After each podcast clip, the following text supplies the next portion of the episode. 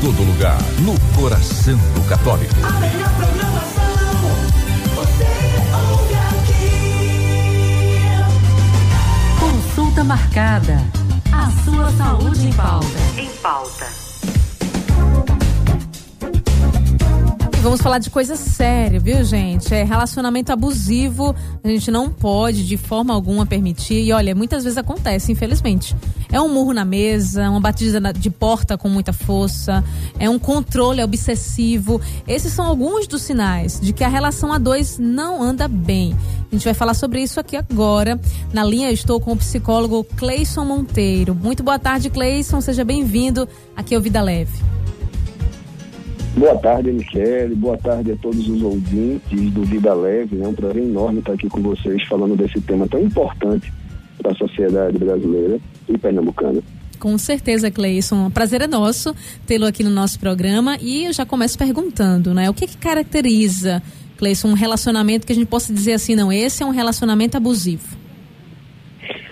Anny, é uma pergunta muito importante, né? Como é que a gente percebe quando o outro está tendo aquele sentimento de posse fora da normalidade, né? Como você muito bem falou na sua introdução, né? Essa caracterização de posse muito elevada, voz elevada fora da normalidade, características de violência, de raiva, né? Uma ação de fora do padrão. O que seria fora do padrão? Né? Um destempero, um murro na mesa, uma batida de porta, um chute, uma leve agressão, sabe, um, um, pegar no braço. Então são, são características que não são normais de pessoas que querem o bem da outra.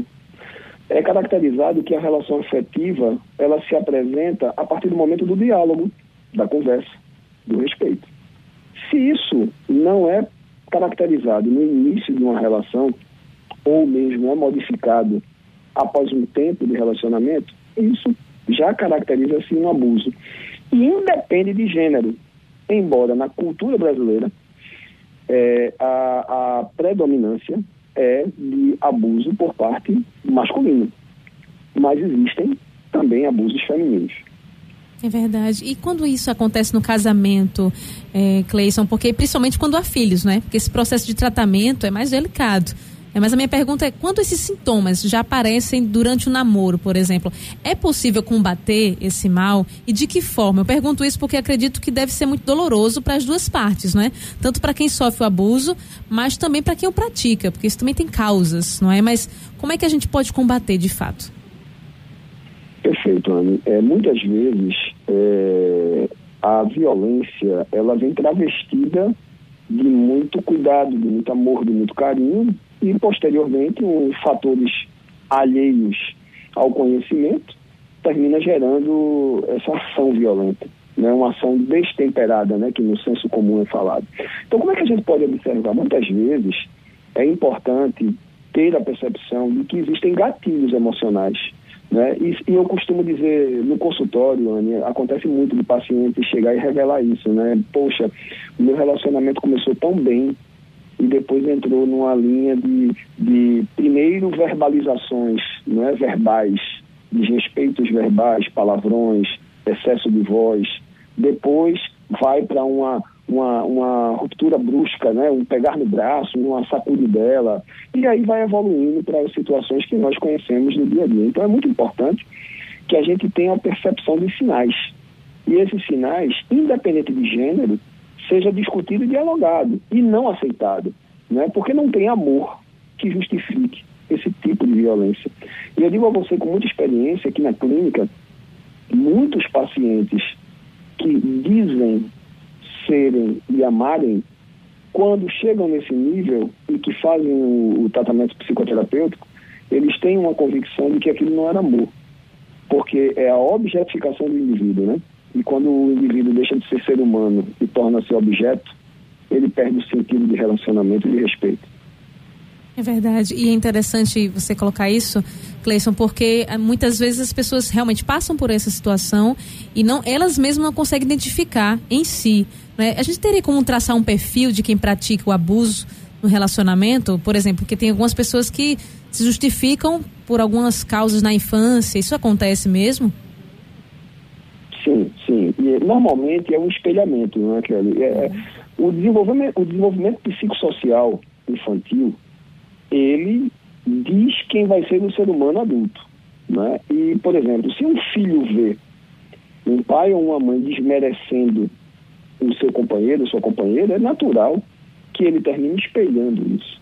Eu costumo dizer, Kelly, e é uma, é uma brincadeira, mas que tem um fundo de verdade, que é o seguinte, você quer saber o tipo de personalidade, de característica que o seu parceiro ou parceira está ou apresenta, o tipo de personalidade que ele tem logo no início do namoro, leva ele para um jogo, leva ele para uma brincadeira, brinca com ele, joga dominó, joga dama, vê como é o temperamento dele, vê se ele sabe perder, né? veja se ele sabe, se ele, ele tem tolerância, veja se ele é uma pessoa de característica resiliente, não é? Ele aguenta pressões.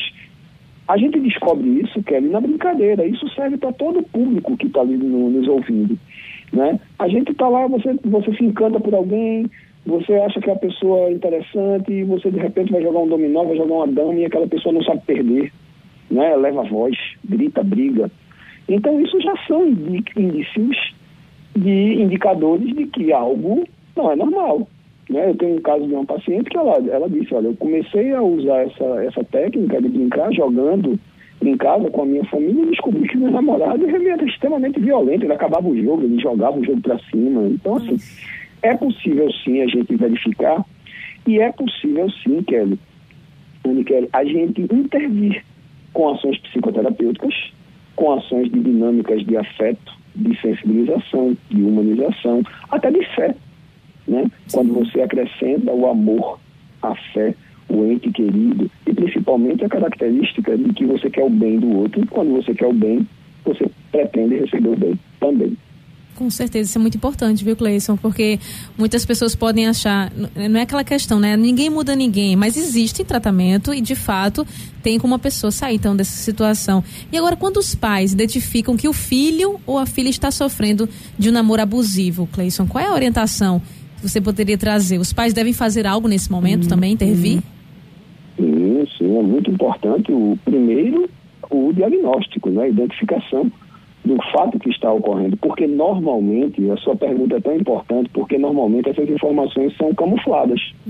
Né? Nenhum pai, nenhuma mãe quer ver o filho sendo agredido, né? sendo subjugado, sendo colocado em uma condição a qual você não criou seu filho para isso. Então é muito importante que, independente, eu estou eu tô botando entre aspas a palavra independente, porque é importantíssimo que mesmo que você ache que o relacionamento esteja bem, isso seja para o filho, para o marido, para o irmão, porque todos nós, você, eu, sua produção, nós temos pessoas que a gente conhece, que a gente vê, que muitas vezes está passando por situações que não são, que são atípicas, né? A gente está vendo que tem alguma coisa errada. Então, um pai e uma mãe têm que primeiro conversar, intervir, conhecer, veja o, o- o- a característica do outro, né? Seja um, um rapaz ou seja uma moça, né? seja um adulto, mas veja a característica dele, se ele é um bom filho, se ele é um bom marido, se ele é um bom pai, se ele é um bom amigo.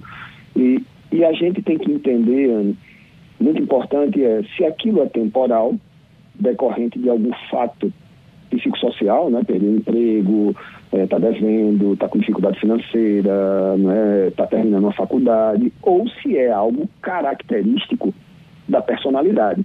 A gente precisa entender que nem todo mundo que tem essa característica, desde que não seja violenta demais, é, a gente não pode atribuir a ele que ele é um psicopata, que ele é um perverso, que ele é um, um, um, um esquizofrênico. São características totalmente distintas. Mas a gente precisa entender que aquele ato de elevação de voz fora da normalidade não é salutar, não é saudável e não é bom. Então, se você está vendo que sua filha, ou seu filho, ou seu irmão está num tipo de relacionamento desse, é muito importante conversar. E se esse relacionamento tiver realmente uma importância e relevância na vida da pessoa, procurar ajuda terapêutica. Né? A psicoterapia ela é muito eficiente nesse sentido e funciona reduzindo muito esse quadro que normalmente é decorrente de ansiedade. Muito bem, importante essa observação, Cleison. E a gente se depara né, com relacionamentos abusivos, muitas vezes advindo do homem, mas também, como você falava no início, também tem a questão do, do contrário, né? A mulher também pode praticar um abuso na relação. Essa questão de controlar tudo, de, de viver uma obsessão, isso também é, se caracteriza como um abuso? Sim, sim. A toda a possessividade que caracteriza no controle do outro, ela termina sendo abusiva. Né? As relações abusivas, e aí eu abro um parênteses, que é muito importante a gente ter cuidado com a violência psíquica, que muitas vezes é tão ou pior do que a violência física. A gente precisa ter muito cuidado, por isso que a intervenção é fundamental. A gente não pode se calar. Nós que estamos próximos dos entes, das pessoas que amamos, a gente não pode se calar. Se você não quer se intervir diretamente, faça subliminarmente. Mas essa história que a gente aprendeu com os nossos avós, de quem briga de mulher, de marido e mulher não se mete a colher, já entrou no, no, no passado. Né? A gente pode se intervir, conversar. Isso não quer dizer que você vai se meter, Uhum. né?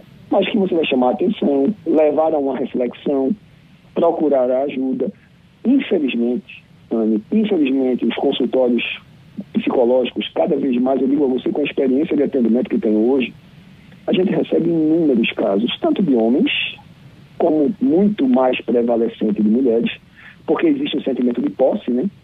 É característico. O sentimento de posse é você entender que aquele outro é seu e que ele é um objeto.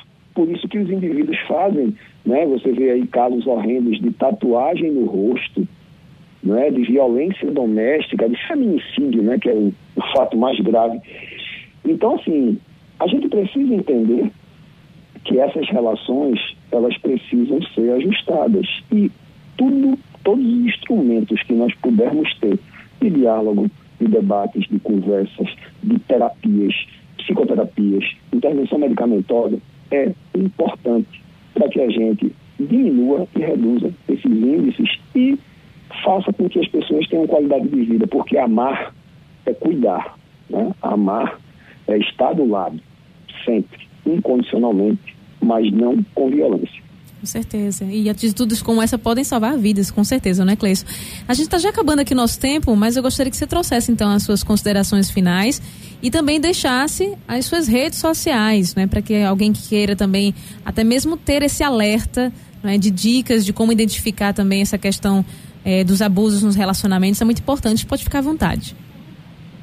Anne, eu acho que o fundamental de tudo que nós estamos conversando agora, e parabéns a você pelo excelente programa e pelo debate, pela coragem, e parabéns a toda a equipe de produção de vocês pelo programa Vida Leve, de informar ao seu público que amar não é ser dono. A gente não é dono das pessoas. Nós amamos e quando a gente ama, a gente quer o bem. E você não pode, ninguém pode se submeter ao sofrimento. Então, o que eu digo para a gente finalizar eh, esse, esse nosso bate-papo aqui tão, tão importante é que não se submeta ao que lhe gera sofrimento. E se você tem um sentimento muito forte, tente mudar. Onde houver uma indefinição, a gente tem que fazer uma redescrição, não é? Não é o, o futuro que nos puxa, é o passado que nos empurra. Então a gente tem que ter muito cuidado com isso, para que a gente cuide, primeiro, de nossas vidas e que a gente cuide da vida dos outros, para que eles não sofram. E estou à disposição de vocês, parabéns, tá? A gente está na universidade, onde a gente é professor, na Uninasal Paulista, e nós temos a clínica ativamente, que fica na, em Bairro Novo, Olinda, tá? E as redes sociais é arroba ativamente com H no final, tá? E lá você vai encontrar tudo o que precisar a respeito de psicologia. Parabéns pelo programa. Perfeito, Cleison. Nós que agradecemos, muito obrigada mesmo, porque é nosso, é um prazer, né, também tê-lo aqui e é dever nosso também trazer essas informações, isso é muito importante, também prestando esse serviço. Afinal, a gente está aqui para proporcionar ao ouvinte que tenha uma vida leve, isso é muito importante, saúde mental, também cuidar da vida é muito importante. Muito obrigada e até a próxima oportunidade, viu, Cleison? Até a próxima, eu estou à disposição de vocês sempre que precisar, tá até bom? Mais, Boa tarde. Boa tarde. Conversei aqui com o psicólogo Cleison Monteiro, falando sobre relacionamentos abusivos. Se você quer ter esse conteúdo, compartilhar com alguém, pode ir lá no nosso site radioolinda.com.br. Você vai lá em podcast. Você aperta, já vai estar lá as entrevistas. Daqui a pouquinho vai estar disponível, vai subir para a nossa plataforma. Mas agora já está no canal do YouTube. Você já pode compartilhar, inclusive. Rádio Olinda Oficial. Esse é o nosso canal. Rádio Olinda Oficial. Compartilha, se inscreve, ativa o sininho, porque aí você acompanha sempre ao vivo aqui as nossas entrevistas. Consulta marcada. A sua saúde em pauta. Em pauta.